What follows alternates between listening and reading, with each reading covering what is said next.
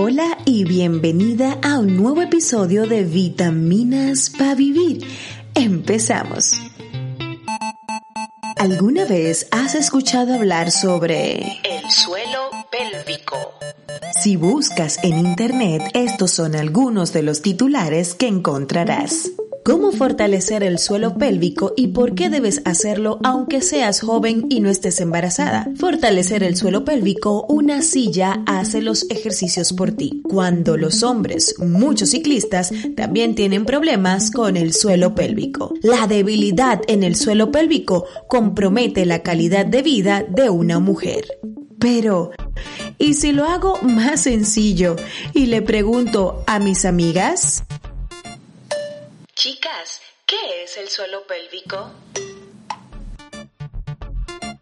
Eh, no soy experta, cabe destacar, pero tengo entendido que es un músculo que tenemos en la base del core, es decir, en el, la zona pélvica, cabe destacar, y es un músculo que necesita fortalecerse, es un músculo que te permite, por ejemplo, mantener postura, evitar dolores, parir incluso mejor pero no sé en qué contexto quieres que te explique qué es el suelo pélvico, porque si me estás pidiendo que te explique así como, eh, ¿cómo se llama esto? Eh, a nivel de órganos, de músculo, de tal, de anatomía, no te lo sé mucho, pero te puedo explicar más o menos los beneficios de tenerlo fortificado y cómo trabajarlo. O sea, si eso es lo que estás buscando. Mm, tenerlo fortificado. Interesante. Déjame preguntarle a otra amiga. Creo que es la parte de muscular de la mujer que está muy cerquita de, de la vejiga, del, del, útero, de toda la parte, o sea, yo creo que son todos los órganos que, que conforman la pelvis, ¿no? Eh, lo poquito que sé es que, bueno, que tenemos que fortalecerlo y tal para tratar de no sufrir incontinencia en el futuro, cuando obviamente ya toda esa parte muscular se, se debilita con el tiempo. Eso es lo que sé, pues que son, que sí, todos los órganos que conforman la parte de la pelvis. Y ya. La parte de la pelvis, pero solo de la mujer. Hmm, aquí hay algo que falta, amiga. A ver qué dice la otra. Hola, Vivi, pues la verdad no sé mucho. Yo he escuchado que que hay ejercicios como para fortalecerlo y creo que es la, es la parte de abajo eh, como abdominal y, y, creo que hay que reforzarla porque no sé, creo que por eso es que hay personas que sufren de incontinencia. Eh, creo que en el embarazo también les dicen porque creo que eso sostiene como algunos órganos, entonces pues también es importante fortalecerlo. Y ya, la verdad es que no, no sé mucho. Espero que esto te haya ayudado en algo. Te mando un besito. Chao, Vivi. Otro beso para ti también. Bueno, ella ha dicho incontinencias, que sostiene algunos órganos. Ok, ¿qué más? ¿Qué más? Hola, para mí el suelo pélvico está relacionado con los órganos pélvicos. Sé que es un músculo que se tiene que mm, ejercitar para no padecer de incontinencia urinaria y sé que cuando eres madre o antes o después te mandan a ejercitar también esa área. Está relacionado con los músculos o los órganos pélvicos y, y ya, pero la verdad es que no, mm, Supongo que es un conocimiento muy limitado. Entonces las mamis sabrán mucho del suelo pélvico. Otra más, otra más, que a ver qué dice. ¿Qué es el suelo pélvico? Mm, si no me equivoco, el suelo pélvico es el como el conjunto de músculos, ¿no? Que están ah, debajo de del abdomen ahí localizado en esa parte y que sostienen eh, los órganos, ¿no? Creo que es algo muy importante de la salud de la mujer porque tener un suelo pélvico debilitado puede traer complicaciones como eh, incontinencia urinaria, alguna disfunción sexual, quizás dolor, ¿no? Eh, y que existen los ejercicios de Kegel para fortalecerlo. Hey, a ti que me estás escuchando, ¿qué es el suelo pélvico para ti? Hola, ¿me escuchas? Hola, hola. Que no cunde el pánico, chicas, porque en el episodio de hoy hablo con Cristina Suárez, quien es instructora certificada en hipopresivos, pilates como mat y máquinas, entrenamiento funcional de tercera edad, embarazadas, posparto, zumba y actividades dirigidas en general. Ha creado su propio programa dedicado a la salud del core, lo que abarca la salud de la espalda, el diafragma, suelo pélvico, transverso abdominal, glúteos, propiocepción y conexión mente-cuerpo a través del ejercicio, la respiración y la postura. Además, es bailarina profesional. ¡Wow! Hola Cristina, ¿cómo estás? Bienvenida y gracias por aceptar esta invitación. Hola, muy buenas Vivi, muchas gracias por la invitación. Es un placer poder estar aquí y poder charlar contigo en tu espacio de salud y esperemos poder ayudar también a muchas personas a tomar conciencia y a mejorar en sus hábitos. Cristina, cuéntanos, ¿qué es el suelo pélvico? Pues el suelo pélvico es un conjunto de músculos y ligamentos antigravitatorios que se están situados en la base de la pelvis.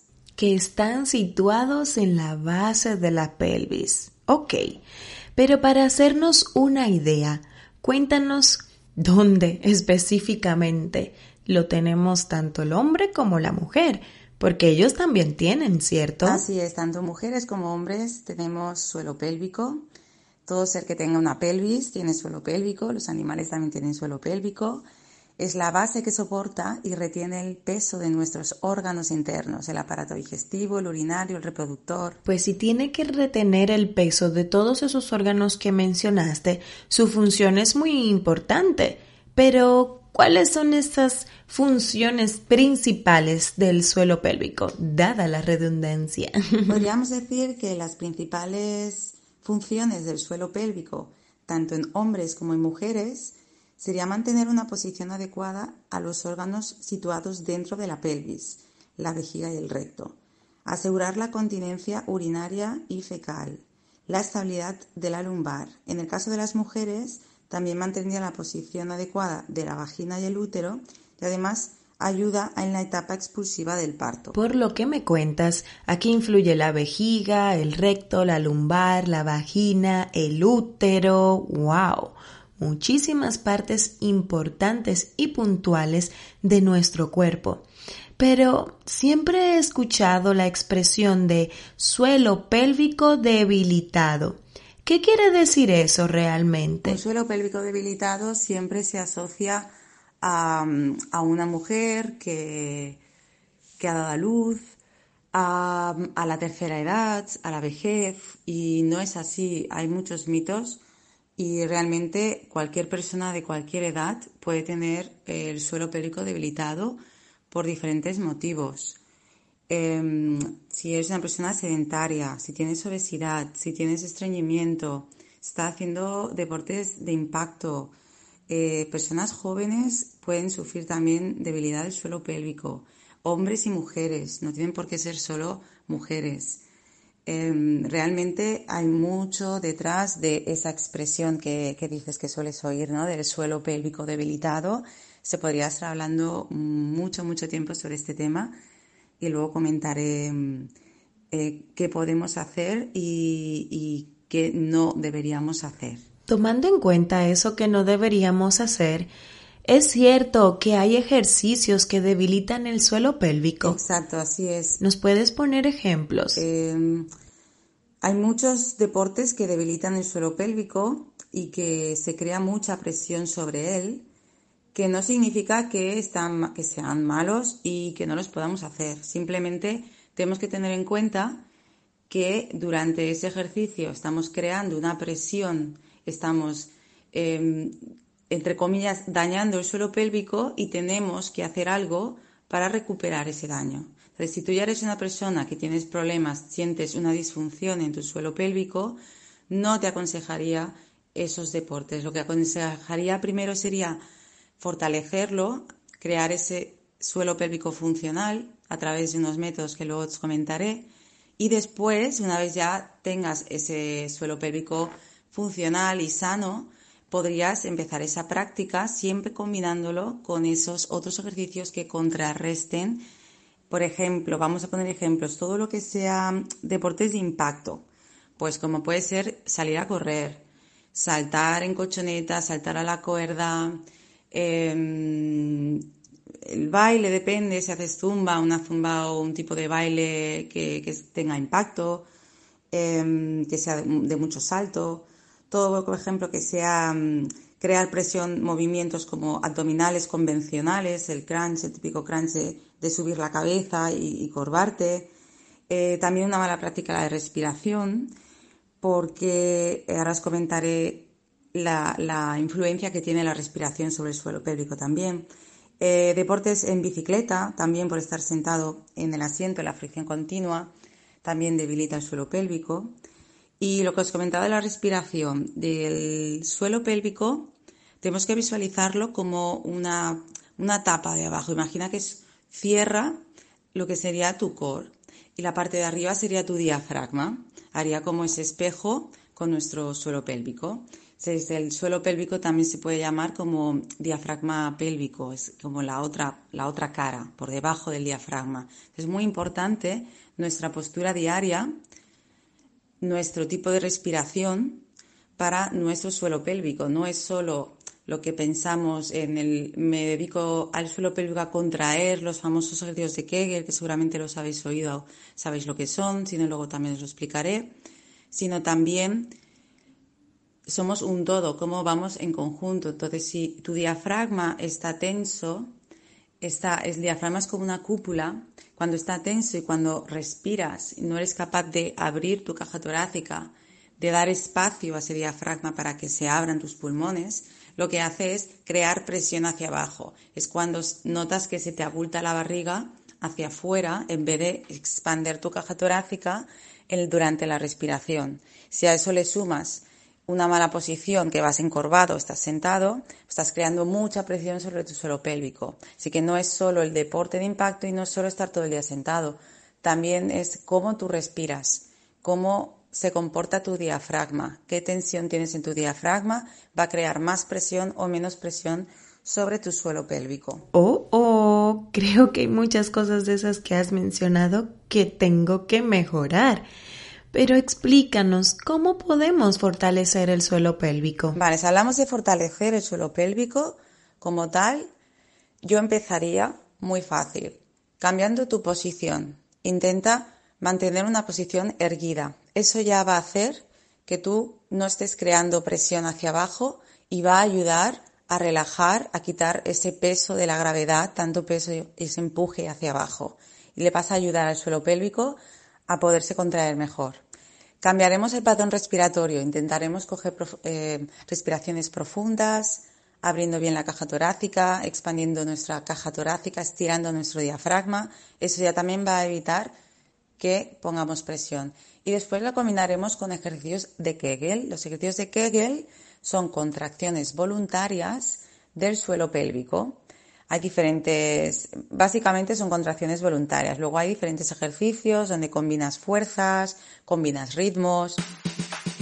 Por ejemplo, podríamos hacer uno ahora todos juntos. Sería sentarte o hacerlo de pie o tumbado. Cuando comienzas, siempre es mejor empezar tumbado. ¿Por qué? Porque estás quitando ese peso de la gravedad cuando estás de pie o sentado y te va a ser mucho más fácil localizarlo y poder apretar la musculatura del suelo pélvico. Entonces podríamos comenzar tumbados boca arriba, con las piernas flexionadas, con los pies apoyados en el suelo, cogiendo aire en la caja torácica, evitando que se nos llene la barriga de aire y a la hora de exhalar, cuando saco el aire, vamos a imaginar una cremallera que empieza nuestro suelo pélvico entre nuestras piernas, sensación de contraer como si estuvieras aguantando el pipí o un gas. Esa contracción de aguanto, contraigo y elevar, sensación de quererlo elevar dirección hacia adentro y hacia arriba, hacia tu ombligo y hacia la lumbar. Esa sería una pequeña contracción. Poco a poco ir intentando relajar los glúteos, relajar los aductores, la parte interna de la pierna, para ir localizando de manera disociada solamente la musculatura del suelo pélvico. Porque a veces cuando no controlamos, cuando no conocemos nuestra musculatura o hay mucha, mucha debilidad, confundimos el apretar todo nuestro cuerpo, el apretar los glúteos fuertes y las piernas y no estamos activando el suelo pélvico, pero notamos que para allá abajo se contrae algo y pensamos que estamos haciendo la contracción del suelo pélvico. Entonces, es importante controlar que estén los glúteos y las piernas relajadas e intentar poco a poco ir localizando esa musculatura y recogiendo. La sensación de nunca hacia afuera siempre es como elevando hacia arriba, como un ascensor hacia el ombligo. Ese sería uno de los ejercicios que podríamos hacer. Cuando vayamos cogiendo fuerza y dominando, podríamos ir eh, aguantando más segundos, descansando por más segundos, podríamos ir dividiendo esa fuerza, una vez localizada nuestra fuerza al 100%, podríamos dividirla al 50% y después añadir el 100 o empezar en el 100 e ir gradualmente bajando del 50 al 0. Hay varios ejercicios varias técnicas que utilizan, pero básicamente para comenzar, si te, te han diagnosticado que tienes un suelo pélvico débil o si ya has notado que cuando ríes, cuando estornudas, cuando mm, toses, se te escapa el pipí, cuando mm, vas al baño a, a hacer pipí y después, una vez ya has acabado, te has levantado y empiezas a caminar, notas que todavía salen unas gotitas. Esto pasa mucho a los hombres y no, lo tienen en cuenta. Eso es una señal de que tu suelo pélvico está débil. Y bueno, si ya sabes, has tenido un parto y ya te han diagnosticado, siempre que tengas eh, dudas o empieces a notar incomodidad o estas disfunciones, aconsejaría primero que fueras a un fisio especializado en suelo pélvico y practicar este patrón respiratorio postura y ejercicios de Kegel. Bueno, chicas, ya no hay excusa. Tenemos que ponernos desde ya a trabajar en el fortalecimiento de nuestro suelo pélvico, porque con este ejemplo, Cristina, no podemos dejarlo de lado. Además, es sumamente fácil y creo que lo podemos llevar a cabo en cualquier momento de nuestro día. Creo que con 5 o 10 minutos sería más que suficiente. Por otro lado, Cristina, según Internet, la gente busca mucha información sobre cómo preparar el suelo pélvico para el parto. ¿Puedes comentarnos un poco sobre esto y por qué es tan relevante? Me encanta esa pregunta porque es súper importante. El preparar el suelo pélvico para el parto. Es más importante incluso que lo que va a pasar después del parto, porque depende cómo tú tengas tu suelo pélvico, así va a ser tu parto, te va a poder asistir o al revés va a jugar en tu contra y el daño o cómo quede luego ese suelo pélvico después del parto va a tener mucho que ver también con cómo estaba antes y cómo lo habías preparado. Entonces es súper importante que lo trabajemos, pero de una manera funcional. Por ejemplo, yo, digamos, siempre pensamos en los músculos como que hay que fortalecer y fortalecer y fortalecer, pero realmente si solo fortaleces, vas a crear una hipertonía y además eh, eso te puede jugar en tu contra y más si, si vas a tener un parto. Imagina unos músculos súper fuertes como rocas donde luego van a tener que distenderse y va a tener que salir un bebé. Eso puede crear un desgarro. Igual que cuando trabajamos mucho los abdominales eh, externos, el recto abdominal, mucha fuerza, mucha fuerza, tableta de chocolate como una piedra, que a todo el mundo le encanta eso. ¿Qué pasa?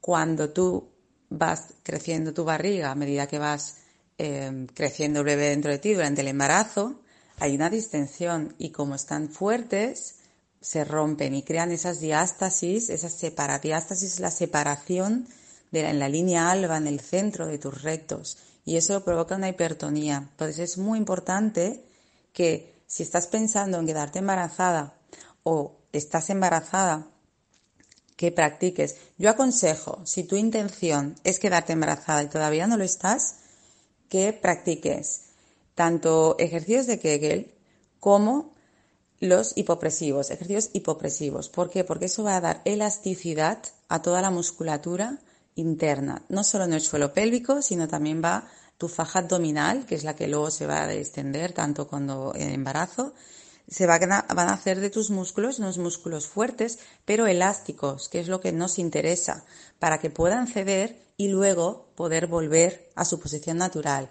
sin crear esos desgarros, esas diástasis y esos Mm, que luego hay que reparar, que eso nos va a costar mucho más. Entonces, es súper importante. Aconsejo hipopresivos para las chicas que estén pensando quedarse embarazadas y los ejercicios de Kegel. Después sí que durante el embarazo, en las últimas semanas, con la guía de un fisio, os van a enseñar cómo haceros ese masaje perineal para que podáis también ayudar a la elasticidad del útero para la salida del bebé. Si estás embarazada, Puedes hacer ejercicios hipopresivos siempre y cuando eh, elimines las apneas. Ahí ya no entrarían apneas, pero si puedes trabajar muchísimo el patrón respiratorio, la elasticidad, la, coactivación de la faja, trabajando en la elasticidad y los ejercicios de Kegel con su masaje también en las últimas semanas del embarazo. Y después, siempre recuperar también eh, ejercicios de Kegel, porque después de embarazo. Notaréis también, quien ha trabajado va a tener otras, otras secuelas del suelo pélvico, lo que os comentaba antes. Si lo has trabajado y lo has tenido elástico, verás que la recuperación es prácticamente inmediata. Van a ser unas semanas y va a estar mucho mejor. Ya vas a poder recuperar prácticamente al 100% tu suelo pélvico y tu abdomen, tu faja interna. Eh, una cosa es la piel que se ha cedido, que eso ya lo tienes que trabajar pues con tus aceites, con todo lo que puedas algo más externo, con alimentación también, hidratación, pero lo que hablamos de la faja, la musculatura interna, la vamos a poder recuperar a través de los, de los ejercicios hipopresivos. Eh, con siempre, si puede ser, em, con un instructor que sea cualificado, porque es muy importante, no solo es lo que veis en las fotos de ese, esa foto de esa barriga metida para adentro. Hay una técnica y es muy importante que la hagamos bien y os tiene que enseñar un instructor cualificado. Importante. Una vez ya te ha enseñado tu instructor y tu instructor te ha dicho que ya lo sabes hacer y te ha pautado qué ejercicios puedes hacer en casa sin supervisión, luego ya poco a poco te vas haciendo más autónomo, ¿no? Pero importante que al principio os enseñen bien, os enseñe una persona cualificada. Los hipopresivos, sobre todo. Los Kegel, bueno, los puedes hacer un poquito más siguiendo cualquier vídeo, cualquier audio, porque no hay un efecto de tanto, de puede haber tanto problema de hacerlo sin supervisión. Pero hipopresivos, súper aconsejable con una persona cualificada y vais a notar muchísimo la diferencia. Chicas, que estáis pensando en embarazaros y las que no también, porque vais a ver que los hipopresivos lo que hacen es coactivar tu faja, mantener tus vísceras em, bien colocadas, vas a notar como un soporte, como con, si llevaras puesta una faja artificial, pero es tu faja natural que se ajusta, que te abraza, que define tu cintura, que estabiliza tu pelvis, te provoca menos dolores lumbares, también eso para las embarazadas, para todas. Em, ese sería mi consejo para, la pregunta que me has hecho del tema de la preparación al parto. Wow, Cristina, ahora sí tengo claro de por qué es tan relevante de que las mujeres a la hora del parto tengan el suelo pélvico en su estado correcto, ni muy muy muy fortalecido esa zona, ni tampoco muy débil. Ay, ay, ay, me ha encantado. Así que a todas mis amigas que están embarazadas o a las que están pensando tener hijos, pónganse las pilas con estos ejercicios, pero sobre todo siempre hacerlo de la mano de un experto. Gracias, Cristina. Ya para terminar, como experta, ¿cuáles son tus recomendaciones principales al momento de hablar de suelo pélvico? Mis recomendaciones serían, pues, primero de todo, eh, quitar el tabú de hablar de suelo pélvico, porque no es algo que se tenga que hablar cuando ya tienes una debilidad, que tú hables de tu suelo pélvico y te lo quieras cuidar y o asistas a un especialista o a unas clases dirigidas, mm, no significa que estés reconociendo que tu suelo pélvico no funcione bien, que tengas problemas sexuales, que, que te hagas pipí encima, que algunas personas tienen ese pudor de yo por qué me voy a cuidar si no tengo ese problema. Pero es que lo que queremos hacer es evitar que tengas ese problema. Igual que nos cuidamos la piel para que no nos hagan arrugas, nos ponemos crema o nos ponemos una crema em, solar para no quemarnos, estás haciendo una prevención porque no quieres que te pase lo, lo de después, ¿no? Lo malo. Pues eso es lo mismo.